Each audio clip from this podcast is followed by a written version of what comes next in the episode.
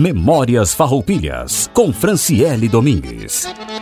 Três capitais riograndenses foram oficializadas: Piratini, Caçapava e Alegrete. Mas ao todo, 11 capitais foram consagradas, dando um codinome à República Riograndense, que passou a ser chamada de República das Carretas. Entre as capitais não oficiais estão Rio Pardo, Viamão e Bagé.